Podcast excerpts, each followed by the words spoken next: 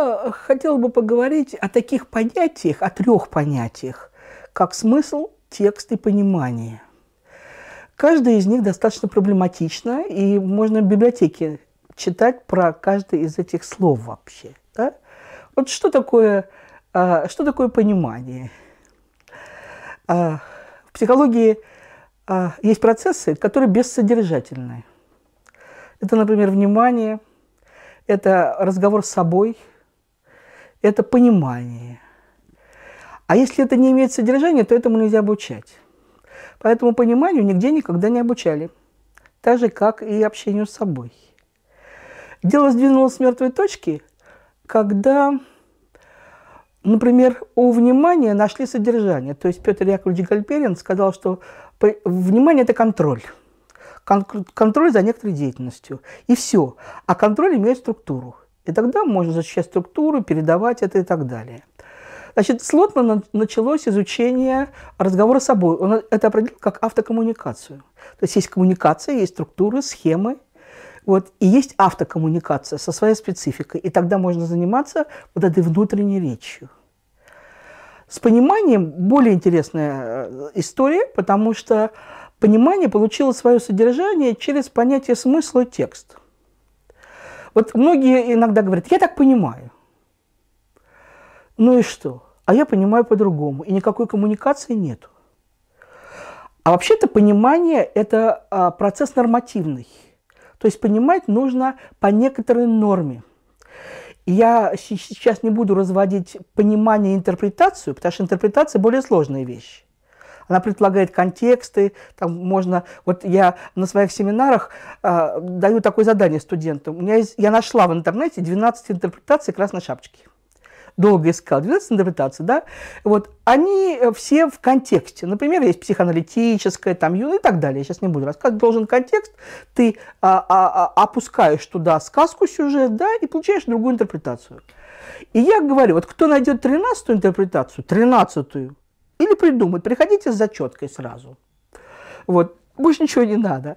Вот за 10 лет занятий никто ко мне не пришел. Ну, я, значит, я исчерпала. А придумать интерпретацию сложно, контекст сложно придумать для того, чтобы породить интерпретацию. Хотя это зависит от сюжета. Вот. Значит, и э, понимание э, стало, получило содержание, когда его, когда его связали, я связал, не только я, еще до этого герменевты этим занимались, связали с текстом со смыслом. Очень важно различать понимание, скажем, от восприятия, от знания, да? То есть это совсем другое. Вот если мышлению можно учить через логику, то как учить пониманию? И э, оказалось, что это такой процесс, который связан с текстовой деятельностью, с анализом текста. Но текст тоже сложное образование. Что такое текст? Вот, будучи семиотиком, как бы для меня очень приятно э, э, рассуждать о тексте как о сложном знаке, о знаке, который имеет свое содержание и смысл. Значит, вот э, где живут смыслы? Как бы я перепрыгну. Вот где живут слова? В словарях вы можете сказать, можно найти в словаре. А где живут смыслы? Вот смыслы живут в текстах. Тексты – это носители смыслов. И их оттуда надо извлекать. Когда люди ищут смысл, вот многие говорят, я потерял смысл жизни, даже кончать жизнь самоубийством. Да нет смысла жизни, зачем жить вообще, да? То спрашивают, а где ты его искал? Где этот смысл вообще находится? Да, может быть, ты не в то место смотрел, как бы, да, не, не те места посещал, вот. Ну вот э, обиталищем смыслов являются, конечно, тексты. Не только художественные, а разные тексты. Вопрос в том, а, дальше вот идет, что как эти смыслы из текстов извлечь. Потому что смыслы ведь тоже передаются из поколения в поколение. Да? Что такое смысл, если спросить? Могу дать Это функция содержания в коммуникации. То есть зачем я это делал? Чтобы ответить на смысл. Зачем ты это делаешь? Да, и смыслы разные. Один это делает для того, чтобы получить удовольствие, другой, чтобы навредить другому, третий, чтобы заработать деньги и так далее. Да? Как строители, замечательная притча о строителях, э, строителях замка, храма, там, да, и когда спросили, вот ты чем занят? Один там, сказал, что я э, вот как раб тружу здесь, другой зарабатывает деньги, а третий возводит храм. и его сделали начальник. То есть смысл некоторой деятельности, которую мы производим, может быть совершенно разный. То есть это функция содержания, а знаете, почему в коммуникации? Потому что люди начинают осознавать этот смысл, когда их спрашивают, зачем ты это делаешь? И в этом смысле, когда люди ищут смысл, вот смысл жизни потерял, то как его можно найти? Расскажи свою жизнь. То есть выложи ее в виде текста. И тогда можно посмотреть, а какой у тебя до этого был смысл, почему ты его потерял. Может быть, надо строить новый, как в каждом возрасте появляются разные смыслы. Там, да, там в 10 лет один смысл, в 20, 30, 40, 70 и так далее. Вот. То есть для этого надо это выложить в виде текста. То есть придумать автобиографию, придумать, если у тебя ее нет. Да? И в тексте же искать этот смысл. И больше его нигде нету вот когда тебя спрашивают, а какой смысл? То есть нужно породить некоторый текст. И вот следующий кусочек такой, который мне хотелось бы рассказать, это уже возвращение, поскольку это психолингвистика, а лингвистика связана ну, сегодня с очень крупными единицами. Это не только слова, фразы, да, высказывания, вот заканчивалась лингвистика на высказываниях, а это тексты. Это такие целостные, осмысленные образования. То есть именно смысл и отличает текст от высказывания. Потому что высказывание живет в диалоге, да, как бы не сказать, а текст живет сам по себе, он сам субъект. Потому что автор может умереть. И вообще мы берем э, текст и начинаем его изучать не потому, что нам интересно, если ты не специалист, не, нам интересен автор. Вот я изучаю текст, чтобы узнать про автора. Ничего подобного. Мне интересен сам текст. Как и автор, который создает текст, он не думает показать себя через текст. Да? Вот он пишет для того, чтобы передать некоторые содержания кому-то. И вот здесь возникает вопрос, а сколько у текста смыслов? Значит, вот э, древнегреческий философ Ориген утверждал, что три. Всего три. Если мы занимаемся пониманием, не интерпретацией. Вот я, я бы это тоже разводила. Потому что понимание – это когда я работаю на территории текста. Я вхожу в текст, как ты, ты меня понимаешь? Я хочу, чтобы ты меня понял. Не вообще, так сказать, понял, а меня. Ты меня понимаешь? Ты понимаешь этот текст? Вот по Оригену в тексте всего три смысла. И он их туда, оттуда их извлекал, он начал с Библии, исходя из того, ну, уподобил текст телу человека. У, у, у человека есть тело, душа и дух. Да? Значит, вот а, буквальный смысл – это телесный смысл, простой. Это вообще просто то, что я сразу вижу. Да? Есть душевный смысл – это норовоучение, это мораль. Неспроста же Христос говорил притчами. У него ученики спрашивали, почему говоришь притчами? Потому что вот мораль, нравственность должна передаваться косвенным образом, а не прямо вот, так сказать, иносказательно. И есть духовный смысл, это некоторый мистический, который дан только избранным, ну, ученикам. И то не всем, да, те, которые потом все погибли, все, да, последовали Христу. Вот этот душевный смысл. Дальше вот эта вот идея трехсмыслия текста, она знаковая, если мы себе перенесем. Она была перенесена на светские тексты. Как бы, если текст знак, а знак имеет, как вы понимаете, материальную структуру, да, мыслительную структуру и коммуникативную в любом знаке. Это есть. И поэтому, скажем, вот у семиотики есть семантика, синтактика и прагматика. Все эти области связаны со значением, знаете, с мышлением, синтаксис, синтаксис – это мысль, вот, и с коммуникацией. Это то, что паралогика, паралингвистика – это что я хочу передать с помощью другому. Зачем я это делаю? Да, или а, с какой эмоцией, с каким отношением, да, какой смысл я вношу в это. Вот, вот это трехсмыслие, оно впечатано в текст, оно в нем есть, и его оттуда можно развивать. Важно, на что ты хочешь сделать акцент. Вот последний кусочек, который я бы хотела, так сказать, обсудить, это, собственно, а какие смыслы мы можем извлекать из текста? Я сейчас поговорю про художественные, хотя а, э, вот следующая задача – это делать и про научное. Это ко всем текстам относится, к текстам. Смотрите, я а, по Гальперину понимаю текст. Это целостное письменное произведение. Это очень важно. Оно завершенное, оно рефлексивное, в отличие от высказывания. Вот. То есть текст – это не воробей, который вылетишь, не поймаешь. Оно поймано, оно зафиксировано, и оно не горит. Вот, вот это отсюда, да, потому что это вот некоторая вещь, которая входит в культуру, и даже когда автор умирает, он уже не нужен. Вот текст живет сам по себе. Вот первый смысл – это то, что сегодня вот, э, э называется э, вот нарративный смысл. Это то, о чем в тексте рассказывается. Ну, я сейчас по-разному некоторые понимают фабулу или сюжет, давайте я это буду называть сюжетом. То есть это, это бытие, что там происходит? Вот расскажешь, в чем там дело? Да, вот сюжет. Почему это все-таки смысл, в отличие от содержания? Вы можете сказать, а чем отличается от содержания? А потому что то же самое можно рассказать с другой точки зрения.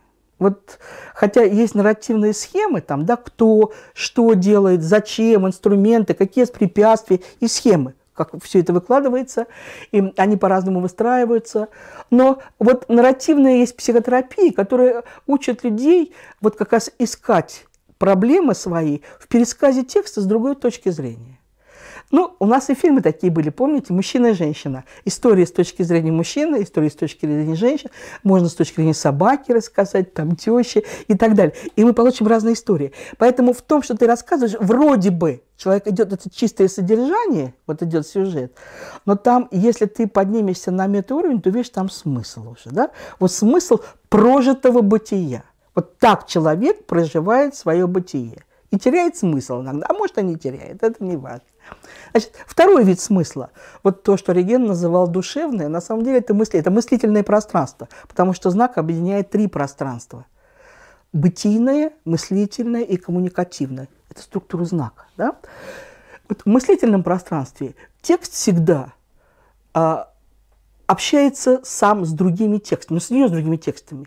Как говорил Бахтин, человек не первый говорящий, он не Адам, который первый о чем-то обсуждает. Да? Значит, он всегда отвечает на какие-то запросы. Уже про это писалось. Вот, э, вот этот мыслительный смысл – это типология. Вот что нового, с чем это похоже на другое? Вот есть типологический смысл. Или, скажу сейчас сложно, да, прям по Лотману, что текст имеет двойную кодировку – о чем там говорится, и а, жанр, в котором это говорится. То есть, когда, как только текст попадает в жанровую структуру, то есть вы понимаете, чем дело закончится, где вход, где выход, вообще что можно ждать. Да? Вот этот жанр и задает типологию текста. А Бахтин говорил, без жанра вообще сказать слова нельзя. Мы все говорим в каком-то жанре. Это обязательно. Вот эта типология для текста очень важна. Без нее его не существует. Без него мы можем текст переводить на разные языки, на разные знаковые системы. Балет, песня, другие языки. Но я всегда узнаю, говорю, да это то же самое. Неважно, в какой знаковой системе. Я всегда говорю, это, это вот про это. Это же Золушка. Да? Вот, хотя там что только не делают. Вот это и есть то, что в тексте заложена типология. И я это узнаю, в какой бы так сказать, знаковой организации это не представлялось. Вот. И, последний, и последний смысл – это смысл коммуникативный.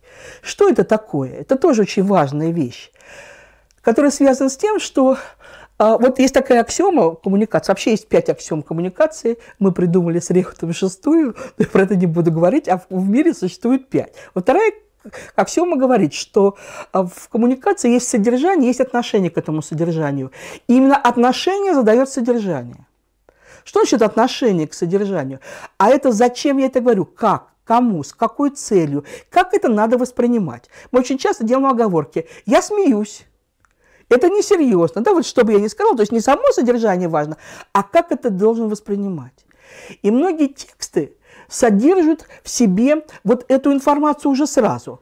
Для детей до 16 лет, для рыбаков, там, для профессионалов. То есть предполагается, что чтобы читать текст или его понимать, ты должен владеть некоторой, или владеть некоторой эм, энциклопедической информацией. Что ты должен знать, да?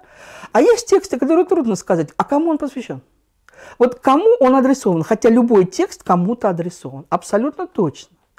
И вот эта адресация, эта драматургия текста, она и создает третью смысловую координату. Да? Вот кому это направлено. Я э, немножко, э, мне интересно было, похвалюсь, похвалюсь, потому что для меня это было достижением. Есть такой у Бунина рассказ «Легкое дыхание». Может быть, вы его читали. Ну, замечательный рассказ, это классика.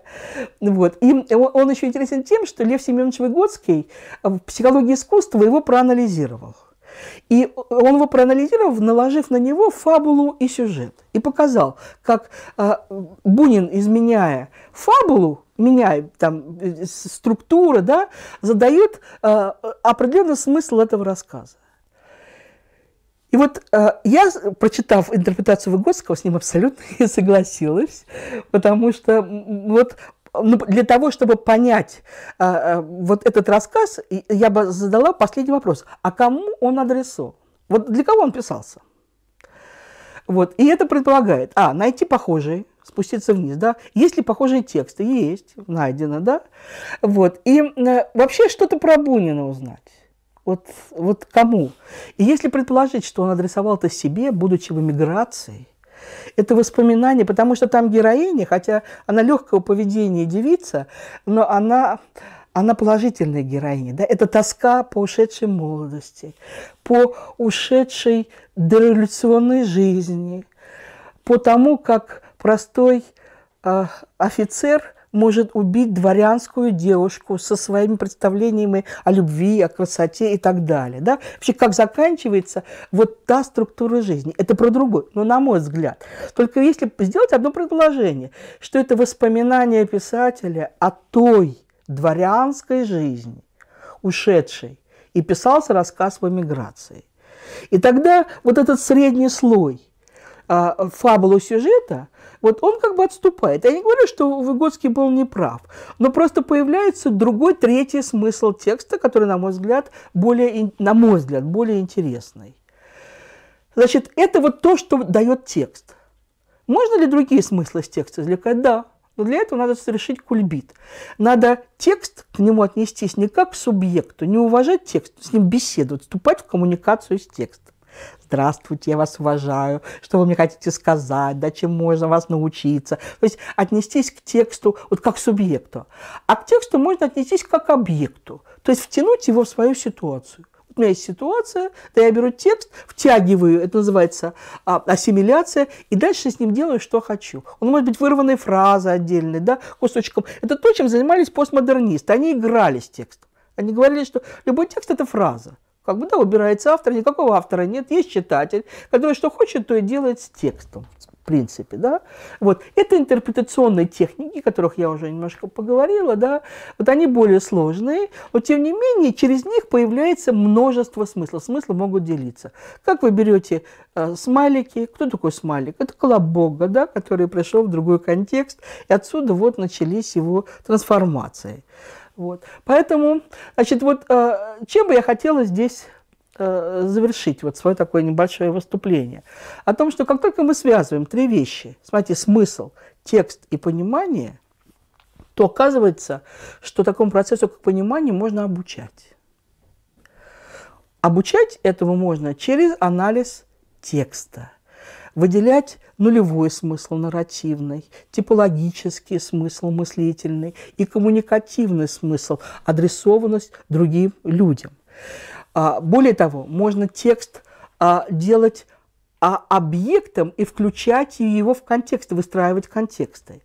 Можно обращаться к автору, чем занималась герменевтика, и изучать автора, да, и через автора смотреть, что он хотел выложить текст. Хотя как бы текст перерастает автора.